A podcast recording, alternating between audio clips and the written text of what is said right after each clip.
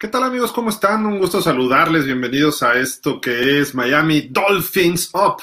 Como todos los viernes estamos aquí para platicar con ustedes en este podcast acerca del mejor equipo de todos los tiempos, los Miami Dolphins.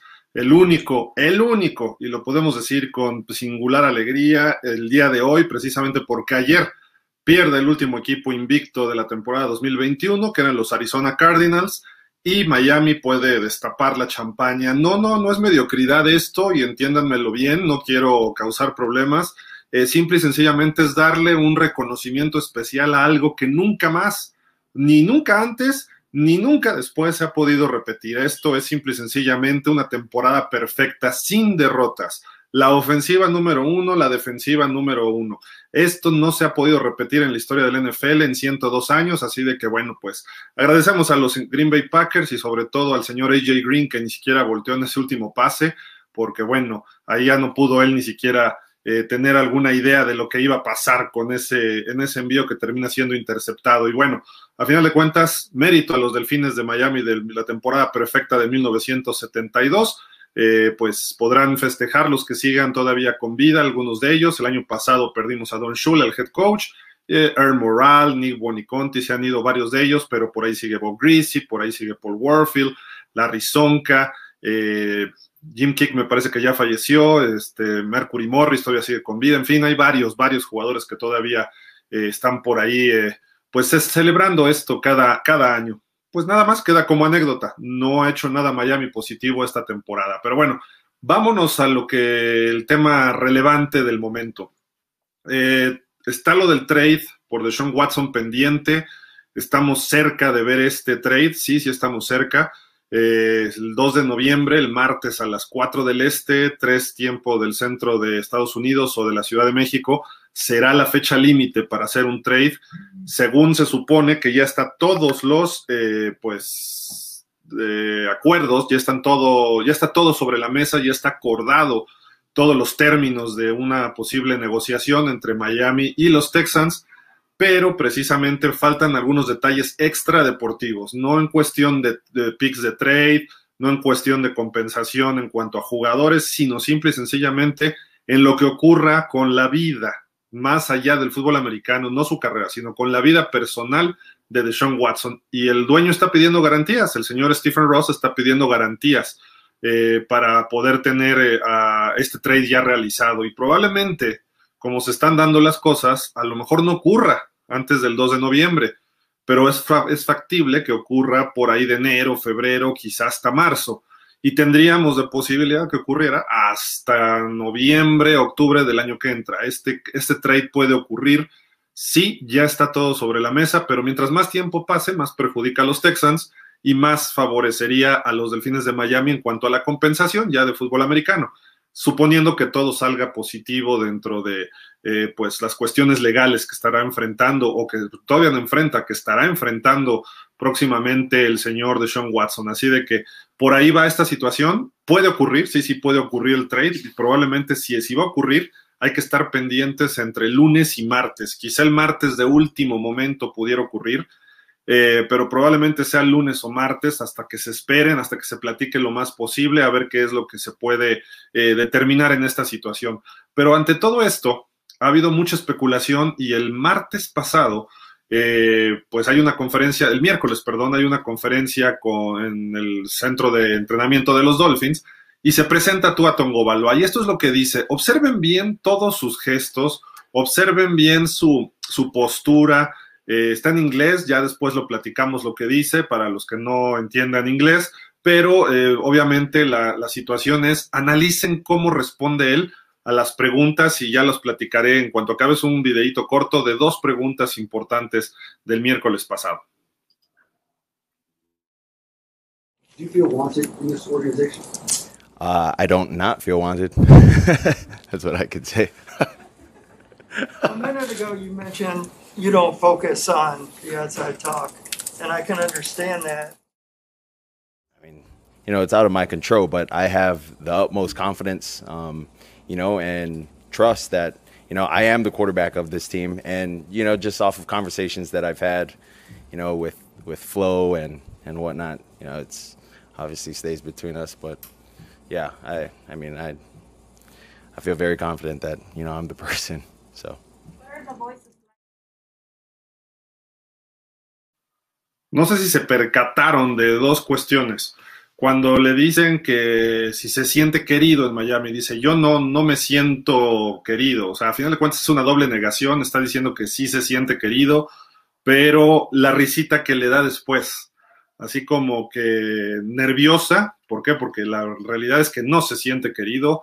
Y cuando acaba de hablar acerca de ese tema, se cruza de brazos se cruza de brazos para protegerse, sentirse protegido, quizá no de las preguntas, más allá, en una cuestión que podríamos decir es extrasensorial, energética, esa es una reacción típica de sentimientos de una persona que se siente eh, pues no deseado, que se siente atacado, que se siente desprotegido, ¿no? Y luego viene la segunda parte que le preguntan acerca de si él cree que es el coreback, etcétera, del futuro, y dice, sí, sí, yo creo que soy esa persona, da una explicación eh, que platicó con Brian Flores y que lo va a dejar en privado de lo que habló con él, y al final le dicen, sí, yo creo que soy el coreback titular de, de Miami, y se vuelve a reír, hace otra vez como que ese gesto de, un gesto muy nervioso, un gesto muy preocupante, Seguramente eh, también habló durante su conferencia de que pues, se ha enterado de ciertas cosas a través del área de relaciones públicas o de medios de los Dolphins, y así como de su agente, el señor Lee Steinberg. Así de que, pues, eh, dice que él no, él no escucha mucho a fondo todo esto. En fin, esa es la realidad de Tua en este caso. Y después, eh, pues, esa risita al final de las dos ocasiones cuando vienen las preguntas difíciles, quizás sea cuestión de la edad, quizás sea cuestión del nerviosismo, quizás sea cuestión de que se siente atacado, en fin, nada más lo dejo ahí para que ustedes analicen eso, lo valoren, lo vean eh, y se den cuenta de lo que quizá por lo que está pasando tú a Tongo Baloa. El día de hoy hay una conferencia de prensa con eh, el señor Brian Flores, bueno, que casi es diario, los head coaches, eh, pero le preguntan acerca de Tua y esto es lo que responde él. Eh, dice, cuando digo que él es nuestro coreback, estoy diciendo que estamos comprometidos con él. Y le hacen otra pregunta. ¿Es Tua el coreback durante el resto de la temporada para los Miami Dolphins? Y contesta, yeah. O sea, sí, pero así con un monosílabo, así de claro, así de simple. No quiso este, decir nada más. Esto tiene también varias vertientes. Eh, el dueño no habló nada realmente públicamente, lo que se ha filtrado de lo que él quiere es a través de otros periodistas que dicen que fuentes les dijeron, ¿no? Eh, no precisamente que lo haya dicho el dueño. Y tampoco ha hablado Chris Greer, quien es el principal responsable de cualquier trade para los Dolphins. En este caso es el gerente general. Entonces están dejando solo a Brian Flores y Brian Flores se tiene que lidiar con los medios todos los días o la mayoría de los días de la semana, eh, por lo menos quizá en los partidos evada un poco esta eh, condición de Tua eh, acerca de que un posible trade y qué pasaría con su coreback, pero en la semana, por lo menos el miércoles, el lunes tiene conferencia, el miércoles y el viernes el head coach normalmente, entonces este tipo de, de contacto con los medios, pues ahí eh, puede ser muy desgastante para Brian Flores. Y él es el que está dando la cara y él es el que está diciendo que sí quieren a Tua Tongo Baloa. Ahí está la, situación hasta el momento, no ha habido nada. Puede ocurrir en cualquier momento.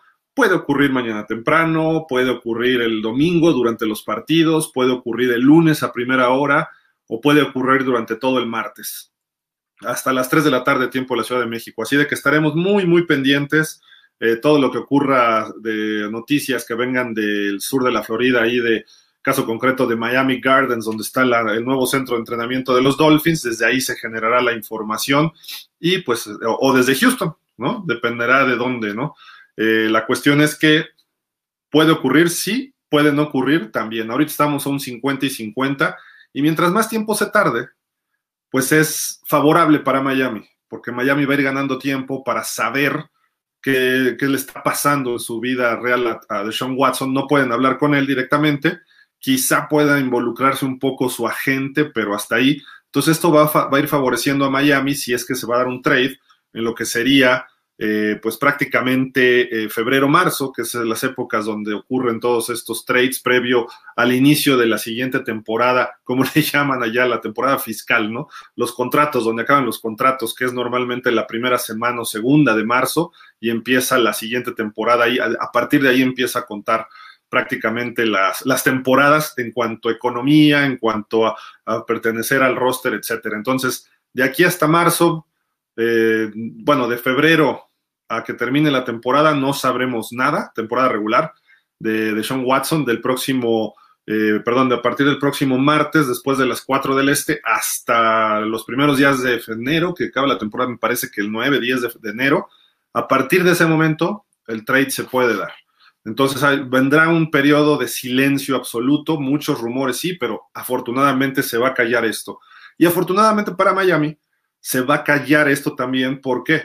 Porque si no se da de aquí al martes, Tua Tongovalúa va a poder tener esa libertad y va a poder sentirse verdaderamente el coreback de este equipo y va a poder manejar el liderazgo que él necesitaría tener a medias, porque realmente ya perdió, ya se, yo creo que toda la confianza que existía de él hacia el equipo o del equipo hacia él está totalmente rota.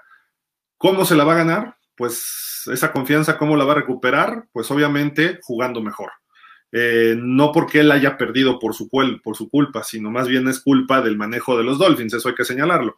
Si vas a hacer un trade y vas a sacar a tu coreback o a tu corredor o a tu tackle, lo haces rápido, preciso y conciso, sin necesidad de estar haciendo tanto, tanto ruido, ¿no? Y obviamente la prensa está encima y eso no le, no le es favorable, mucho menos un coreback novatito de segundo año, porque seguimos, va apenas a su juego 14, toda esa presión para un joven de menos de 24 años eh, no, es, no es tampoco tan justa y ya lo vemos en sus reacciones. Sus reacciones son nerviosas, sus reacciones son de risas nerviosas, sus reacciones son de protección, eh, sus reacciones y sus comentarios son muy, eh, pues muy limitados, ¿no? Al respecto. Entonces ahí está toda la situación de Tua y de Sean Watson tendrá que resolver lo que tenga que resolver. Ojalá y lo resuelva rápido por el bien de él a ver si se va a dar o no este trade porque también es importante para los tejanos que esto se resuelva lo más pronto posible, porque mientras más tiempo pase y menos juegue, el valor de Deshaun Watson va a ir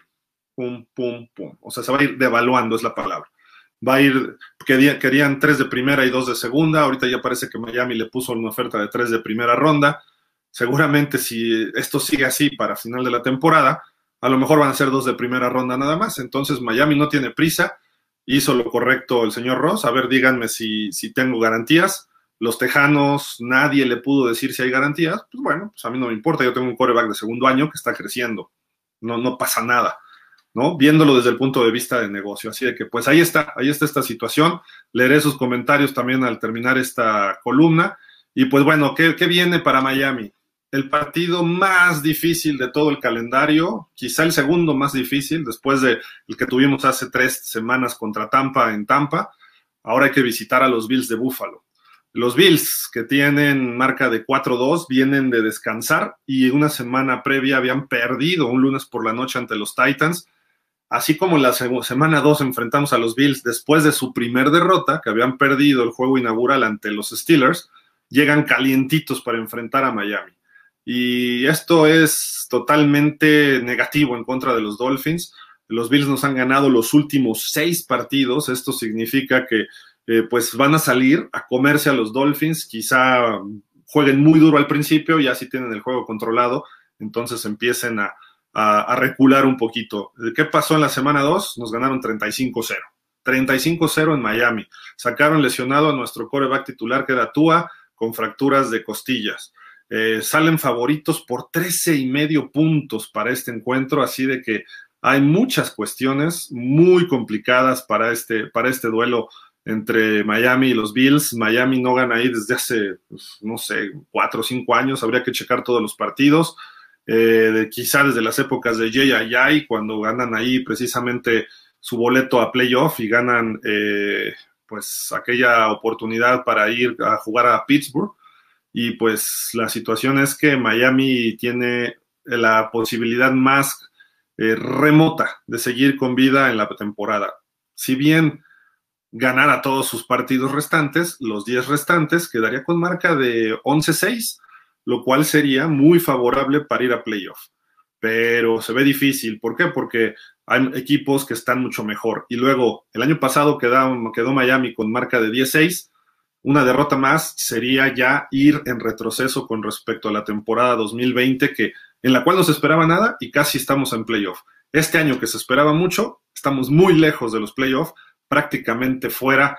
Anda por ahí, salieron las posibilidades de ir a playoff abajo del 3%, como 2.8, 2.9% de posibilidades para que Miami pueda colarse a la postemporada. Así de que, pues no, no, no vemos playoffs otro año más en Miami desde el 2016 y de antes desde el 2008, parece que cada ocho años, entonces así nos va a tocar hasta el 2024. Las claves para este juego, bueno, pues hay que contener a Josh Allen, es un doble paquete, tiene muy buen brazo, corre muy bien, entonces hay que contenerlo dentro de la bolsa, pero al mismo tiempo colapsarla y caerle encima. Otro punto tiene que ser Xavier Howard, tiene que dar un partidazo. Eh, la semana pasada dejó, eh, nada más le completaron un pase para 28 yardas y fue en la parte final, en la serie final, por parte del novato Kyle Pitts y fue un pase que mm, lo defendió bien además. O sea, estaba bien colocado. El pase llegó justamente donde Kyle Pitts lo podía recibir y nadie más. Y además tuvo una intercepción, entonces es su segunda de la temporada. El problema es que Miami en equipo tiene tres intercepciones en total. Dos de, dos de Xavier y una ya ni sabemos de quién más, ¿no? Es, es importante empezar a, recuperar balones en el juego aéreo. Eh, Tua tiene que hacer un juego inteligente, buenas tomas de decisiones, eh, no tirar un balón como la segunda intercepción del partido pasado o como la intercepción contra Jaguars. Es mejor a veces no, ganar yardas y despejar que entregar el balón y cambiar un momento emocional de un partido. Siguiendo con los jóvenes, pues evitar los errores tontos, los castigos, errores mentales. Eh, Austin Jackson no puede seguir haciendo esos castigos de holding o de offside o de, bueno, de procedimiento ilegal. Liam Aikenberg también ha cometido varios errores, aunque han mejorado en su desempeño como de fútbol americano. Eh, un problema para Miami ha sido toda la temporada el segundo cuarto. O empiezan ganando muy bien el primero y después en el segundo se les olvida que hay otros 15 minutos eh, y se van muy abajo en el marcador en ese cuarto. Ahí nos acabó Tampa con 17 puntos. Aunque Buffalo no anotó en el segundo cuarto, ya iban ganando 14-0 y Miami tampoco anotó. Entonces ese es el problema. Eh, los Colts también empezaron a darle la vuelta. Los Jaguars, los, este, los Falcons, ese es el cuarto donde Miami ha tenido problemas. Promedia 1.3 puntos en el segundo cuarto. Tua Tongovalo ha tenido muy buenas eh, porcentaje de completos en la temporada, pero en todos los segundos cuartos que ha jugado, que son tres partidos, baja 20% su porcentaje, anda a la mitad, quizá al 50%, cuando normalmente anda en el 66%, baja hasta por debajo, por debajo del 50%. Así de que es importante que Miami no se olvide de jugar el segundo cuarto. ¿Por qué preocuparse de este partido? Híjole, pues es obvio. La paliza del 35-0, la lesión de Tua, el aspecto psicológico, seis derrotas consecutivas ante este equipo, cada vez parece que son peores, o sea, más amplias. Eh, estamos en peligro de que nos puedan volver a palear y poner una, un marcador de escándalo. Sí, eso puede ocurrir este domingo, esa es la realidad. Si eres coach, si eres Brian Flores, si eres George Boyer, si eres los coordinadores, Studeville o Gotzi, estás muy preocupado porque tienes que generar puntos, tienes que mover el balón, tienes que defender. Los números, los números no mienten. El equipo que más eh, el segundo equipo que más puntos ha metido en la temporada o promedia es Buffalo, 33.8 puntos por juego. Miami es el 29 de 32, apenas 18 puntos por partido. Esto indica que vamos a perder tranquilamente 33 o 34 a 18. Así va a ser el marcador, porque es lo que generan las, las ofensivas. Pero luego hay que sacar promedios contra la defensiva. La defensiva de Buffalo es la número uno en puntos admitidos. 16.1 puntos. Así que Miami va a quedar con 17 para todos los que les gustan las apuestas. Y Miami es la defensiva número 31. Solo hay una que ha permitido más puntos por partido en la temporada, se llama Washington. Miami permite 29.6, también 30. Entonces, es lógico que nos van a ganar a 30-17, 34-18. Un, un marcador así es lo que se esperaría de acuerdo a los números de puntos admitidos. Luego, otro problema Miami tiene la defensiva número 32 de la liga, la que más yardas permite, 414.9 yardas por partido. Si nos lo hizo 300, 400 yardas, Jacksonville, Atlanta, eh, Indianapolis, que Indianapolis no es mal equipo, pero ¿qué esperaríamos de la ofensiva número 6 de la liga que promedia 411.5 yardas por partido y es la sexta mejor? Y solo hay 6 arriba de 400, entonces imagínense, o sea, no nos espera nada positivo. Y en el caso de la defensiva, además, somos la 30 contra el pase. Esto significa que solamente nos, casi nos hacen 300 yardas por partido, 297.1 yardas por partido. Solo tres intercepciones, les decía, y solo 12 capturas. Y digo, solo no está tan mal las capturas, pensando que Búfalo tiene 14, pero Búfalo tiene 10 intercepciones en el partido. Hay equipos como Dallas que tienen 14 y Miami tiene 3. El año pasado solamente Xavier Howard tuvo 10, 10 intercepciones en todo el año. Este año ni todo el equipo defensivo tiene más que solo tres. Disculpen ustedes por el estornudo. Así que los números ahí nos están comprometiendo. Luego, Josh Allen, pues pudiera ser considerado MVP de la NFL. Es el octavo en rating con 103.6. Tiene 1.723 yardas, 15 pases de touchdowns y 3 intercepciones. Esos números los tenía ayer Rodgers antes de su partido. Ahora Rodgers está 17-3. Así de que vean el nivel que tiene Josh Allen. Además, desde 2018 es el único, es el coreback con más touchdowns corriendo, 27. 27 touchdowns. Creo que ni todos los corredores de Miami han tenido tantos touchdowns desde el 2018. Así de que chequemos ese dato nada más. Y luego, ¿qué receptores tiene? Ese es el último punto. Tiene a Stephon Dix, que ya tiene 463 yardas, solo dos touchdowns, pero 37 recepciones. Parecen números tranquilos, pero cuando uno compara que el otro receptor titular, que es Emmanuel Sanders, anda muy parecido, con otras 413 yardas y dos touchdowns, entonces dice uno, ah, es que aquí reparten el juego, no es como los Rams que están echándole todo a Cooper Cup o como Cincinnati que le echa todo a llamar Chase, aquí reparten. Entonces, Xavier Howard a lo mejor puede cubrir a Stephon Dix, pero Emmanuel Sanders estará cubierto por Byron Jones, Nick Needham, o échenle ustedes quién más, ¿no? O sea, hay que tener cuidado. Cole Beasley, además, ese receptor slot genera muchos problemas, por ahí está Gabriel Davis, etcétera. El que no va a jugar esta semana es Dawson Knox, el ala cerrada, así de que, bueno, es un poquito de algo positivo en lo que se refiere a los eh, Miami Dolphins, o sea, tener, eh, no tener a ese ala cerrada que ha salido bastante, bastante bueno en esta, eh, pues en años recientes. Así de que ahí está todo sobre los Bills de Buffalo, las cuestiones medibles y además tendríamos que agregar pues lo que sería la, la, cuestión de los lesionados, ¿no? Jerome Baker está en duda, Devante Parker está en duda, Noah ni está en duda, eh, Will Fuller todavía está fuera, me parece, su último partido de la lista de reserva lesionada. Entonces, Tua está tocado un poco de las costillas, aunque sí ha entrenado esta semana. El miércoles no hubo entrenamiento de los Dolphins, ¿por qué razón no lo sé? Pero jueves y viernes sí estuvo y estuvo medio limitado, igual que Brissett. Los dos corebacks están tocados. Eh, la rodilla de Jerome Baker está tocada, que es el líder de la defensiva, por lo menos es el que manda las señales. Xavier Howard también había estado un poco limitado en algunos, el del jueves me parece. Mismo caso de Byron Jones, nuestros dos corners están limitados. Así de que está muy complicado este partido. Eh, son favoritos que dijimos por 13 y medio puntos. Eh, pues veremos, no sé, no, no he visto comentarios de ustedes, pero bueno, con esto nos despedimos. Les agradezco muchísimo que estén con nosotros en viernes a las 7 de la noche. Eh, les recuerdo que se suscriban al canal de YouTube de Pausa de los Dos Minutos, por favor, sería, eh, nos harían un gran, gran favor. Tenemos contenidos, ya lo saben, todos los programas eh, acostumbrados, el del lunes, martes y jueves sobre la NFL, el del miércoles sobre el fútbol americano de México, que por cierto ya va a empezar la próxima semana la Liga Mayor. Tenemos todas las, los nuevos programas que son franquicias, estos programas de franquicias que tenemos el de los Dolphins el miércoles en la noche, igual que el de Cowboys. Más al ratito, también aquí en pausa estará el de los Steelers, para que ustedes también recomienden eh, estos programas que son de análisis muy profundo de cómo se está viviendo la semana, semana a semana de cada uno de estos equipos, que son de los más tradicionales en nuestro país. Y obviamente, pues tendremos todas las videocolumnas de ahí diferentes equipos.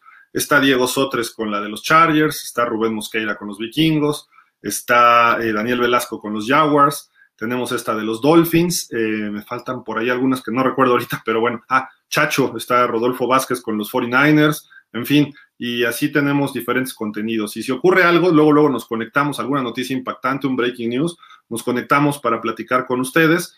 Y les comento que ya está de regreso, prácticamente es cuestión de días en que tengamos arriba nuevamente el sitio web para que ahí tengan toda la información ustedes eh, oportuna y de sobre la NFL, noticias, resultados de partidos, datos históricos, también de la UNEFA, de la NCAA, de la Liga Canadiense. Eh, tendremos, eh, tenemos una sección de otros deportes ahí ligera, pero ahí metemos algunos datos también.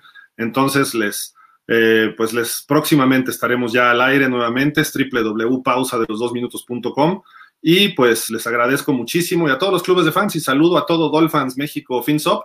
Eh, sigue la invitación abierta para que todos los Dolphins vayan al Buffalo Wild Wings de Acora Delta eh, a ver el partido el domingo a las 12 contra los, a las 11, perdón, es a las 11 porque cambia el horario este fin de semana para México. Pueden ir ahí a ver el partido y tendrán 15% de descuento en su cuenta si es que somos más de 10. Si somos 9 o menos, se pagará la cuenta lo que es, pero pueden pedir promociones. No hay descuento sobre promociones nada más y ahí pues tendrán un espacio especial los que estén o los que estemos para ver el partido concretamente de los Bills recibiendo a Miami este domingo y así estaremos el resto de la temporada sin problema alguno. Pues muchísimas gracias a todos ustedes y pues nos vemos el domingo. Recuerden que también abrimos aquí una transmisión para que podamos estar platicando durante el partido, llorando, festejando, eh, gritando, sufriendo, pero también al mismo tiempo eh, conviviendo, que eso es lo importante y lo que nos une es esto precisamente, los Dolphins.